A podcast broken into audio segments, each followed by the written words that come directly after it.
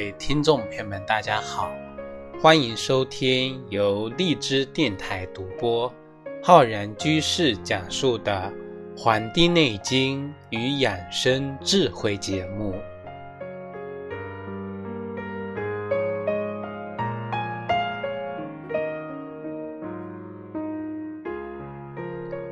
本期节目要跟大家讲一讲这个节气养生的知识。我们今天呢要跟大家分享的节气是我们的谷雨节气。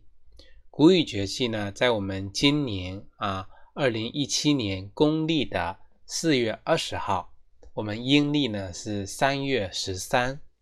谷雨啊有三候：一候平始生，二候呢。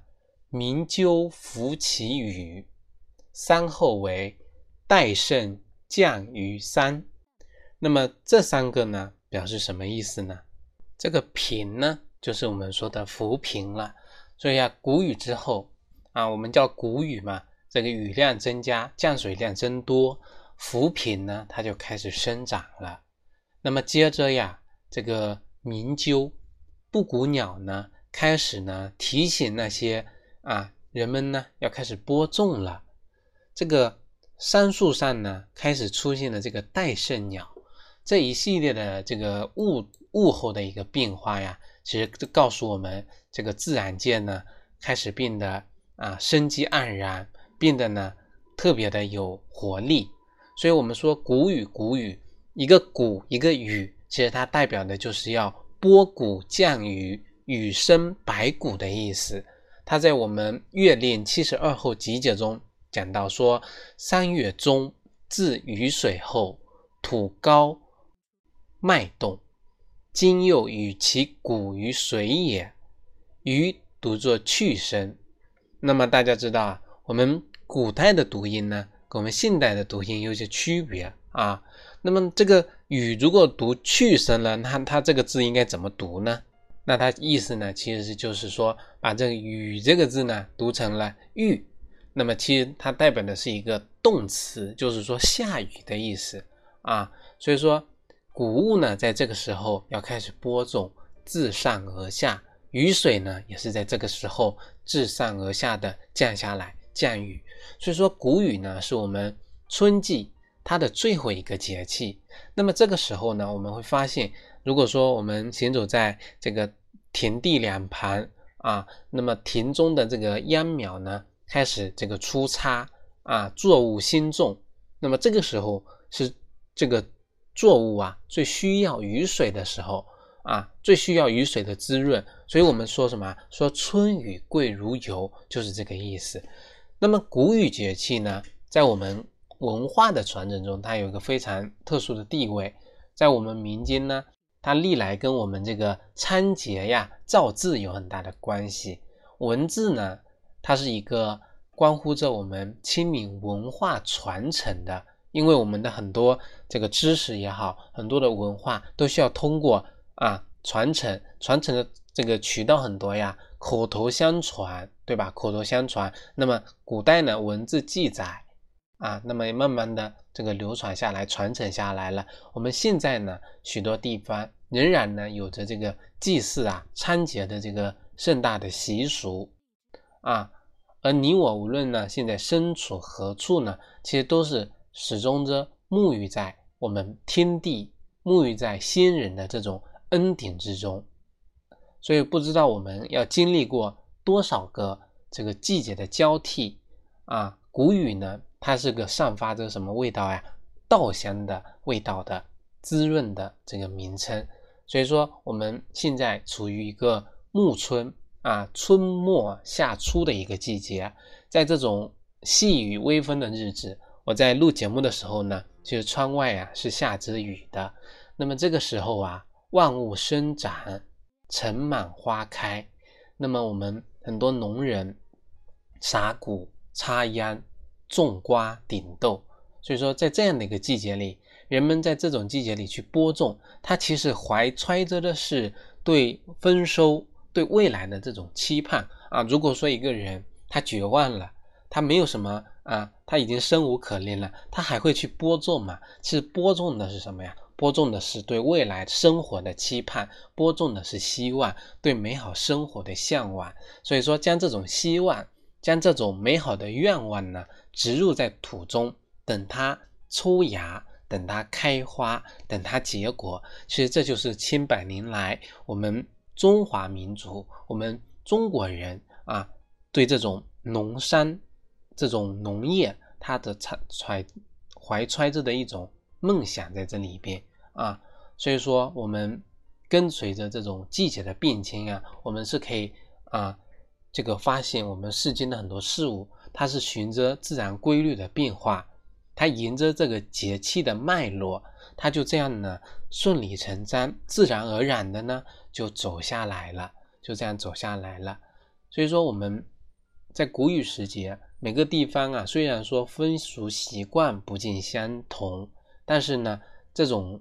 祭祀也好，这种不同地方啊流行着的啊，比如说有这种祭浴、祭祀、祭祀啊，有洗浴啊，也有呢举行这种啊各种的节日。那么其实它都是对一种啊这个季节的一种崇拜，对呢这个丰收的一种盼望。其实这这些呢都是我们啊那么流传下来的一些非常美好的东西。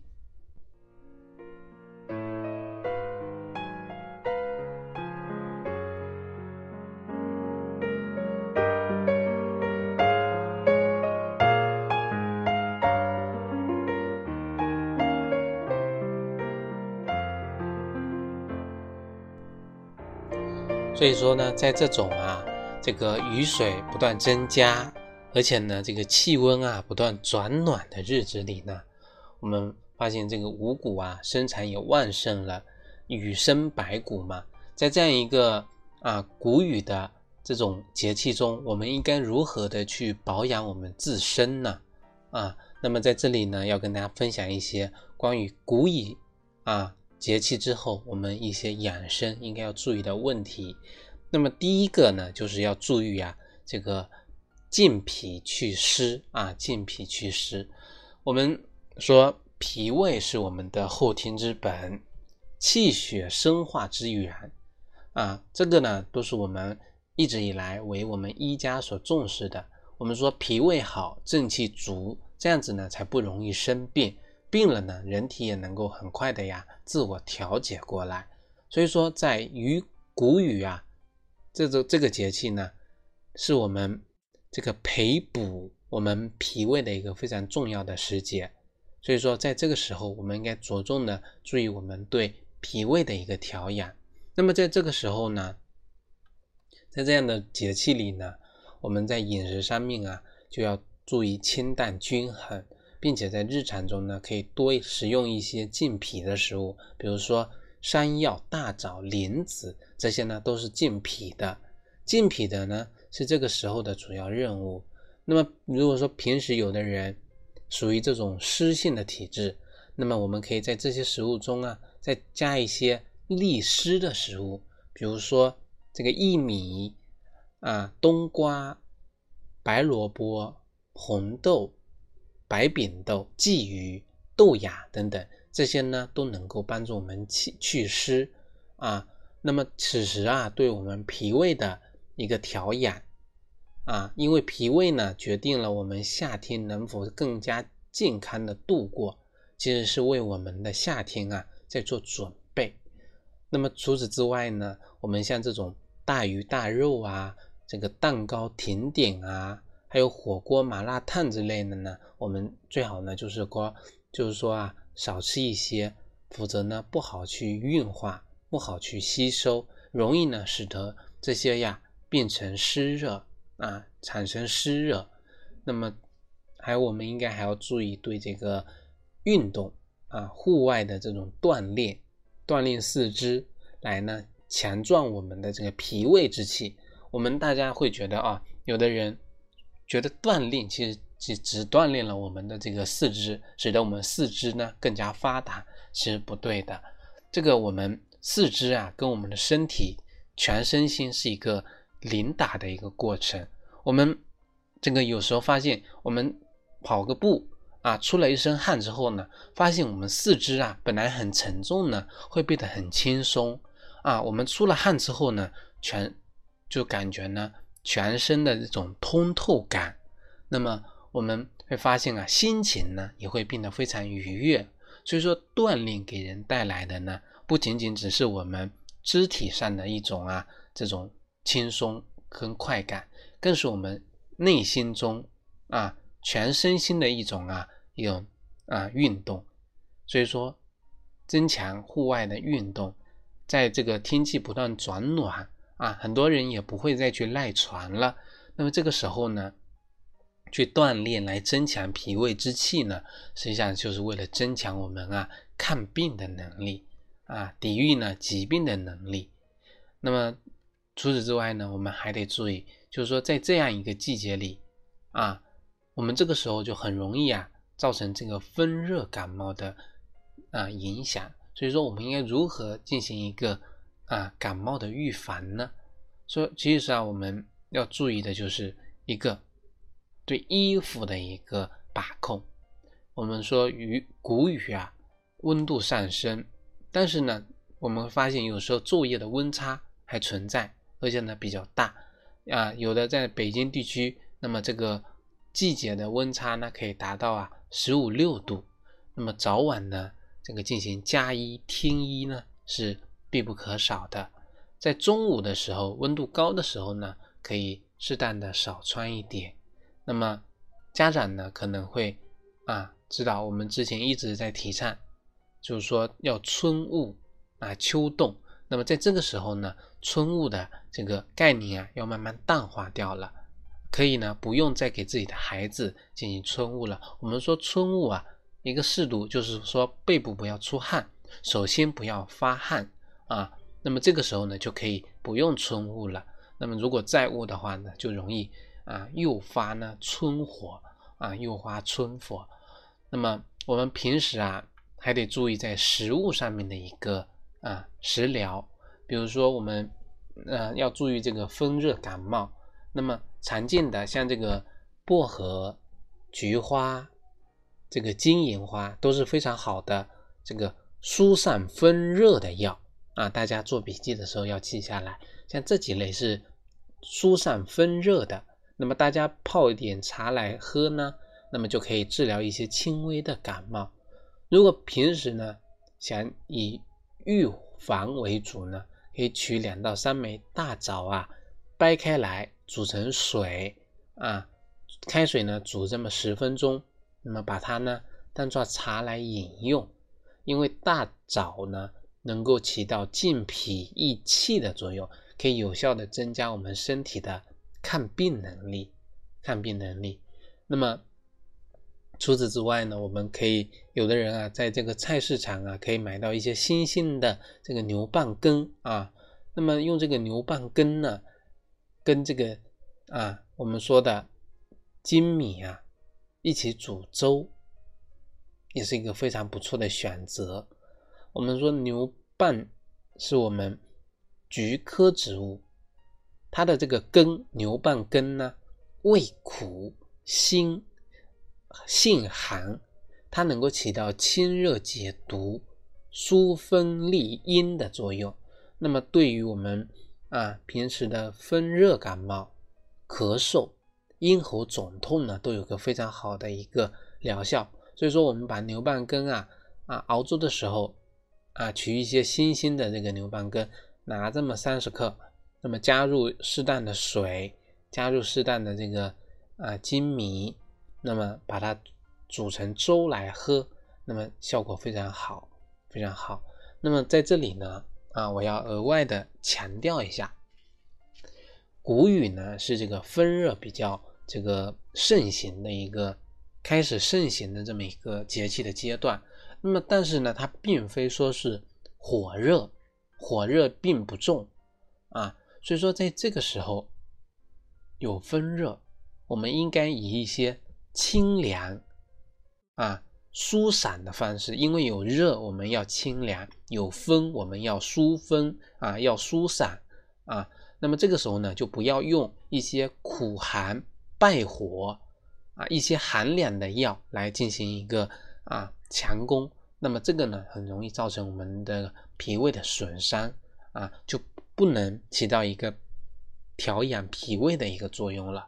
那么这个时候呢，像冰淇淋呀、冷饮呀、生蔬菜水果呀，这个时候呢就得克制一些啊，克制一些，不要呢这个太多的进行一个饮用。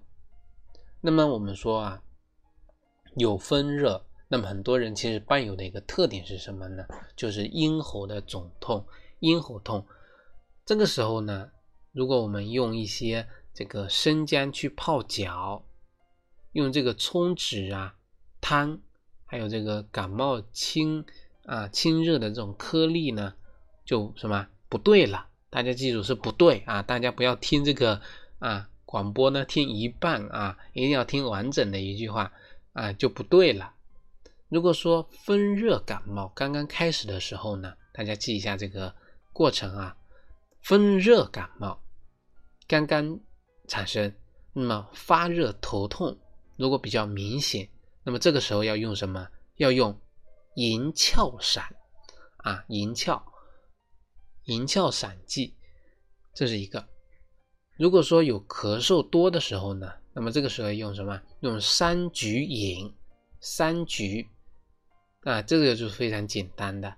但是呢，这个只适合什么？我们刚才说了是风热感冒初期啊，在感冒初期的时候，如果一旦出现啊。合并或者有并发症了，或者说病情有加重了，我们就要呢去正规的医院去就诊啊。我们其实一直强调的，就是说不治已病之未病。如果说能在健康的时候就有意的去预防，那么当疾病即使初期的这个阶段呢，其实就能够很及时的处理掉，把这个病邪呀，就这个苗头呢就。扼杀在了摇篮里，那么不仅是对病人也好，其实对我们很多医生也好，其实也是非常轻松许多的，不必呢有太反复的一个啊一个较量，不用有一个过多的一个调整。那么在这个谷雨节气里呀，其实我们每个人的一生都是跟节气呀要相守到老的啊，我们已经将近啊啊已经快。播了三年的讲这个节气养生的知识了吧？这个估计也是我第三次讲古语啊。但是每年呢都有新变化，每年呢都有啊新的知识告诉大家。所以说，我们说种在土里的谷雨啊，耕耘的日子，我们去呢收获观音；写在纸上的谷雨呢，它是。浸染着书香的是一种肆意的风流啊！我们把这种谷雨啊，我们刚才说了，种下去的是希望，把这种谷雨积载了整个春天的祝福呢，它是洒向大地，洒向泥土，让我们在这个合适的时节里呢，去静静的等待着一种收获，而且呢，在这种暮春时节啊，这个我们应该用一种比较愉悦的心情。啊，用一种欢快的、愉快的心情呢，跟春天去告个别，然后呢，去迎接接下来要到来的夏满满夏暑相邻，对吧？因为我们春天的这个几个节气呢，都跟大家分享完了，接下来的都是夏季的这个节气了。好了，我们今天的节目呢，就跟各位听众朋友呢分享到这里。非常感谢大家的收听，那么欢迎大家呢能够订阅我们的微信公众号“养生交流群”和我们的新浪微博“黄帝内经与养生智慧”节目。同时呢，我在网易云课堂也开播了中医基础理论的系列课程，也欢迎大家呢前去学习。咱们下期再会。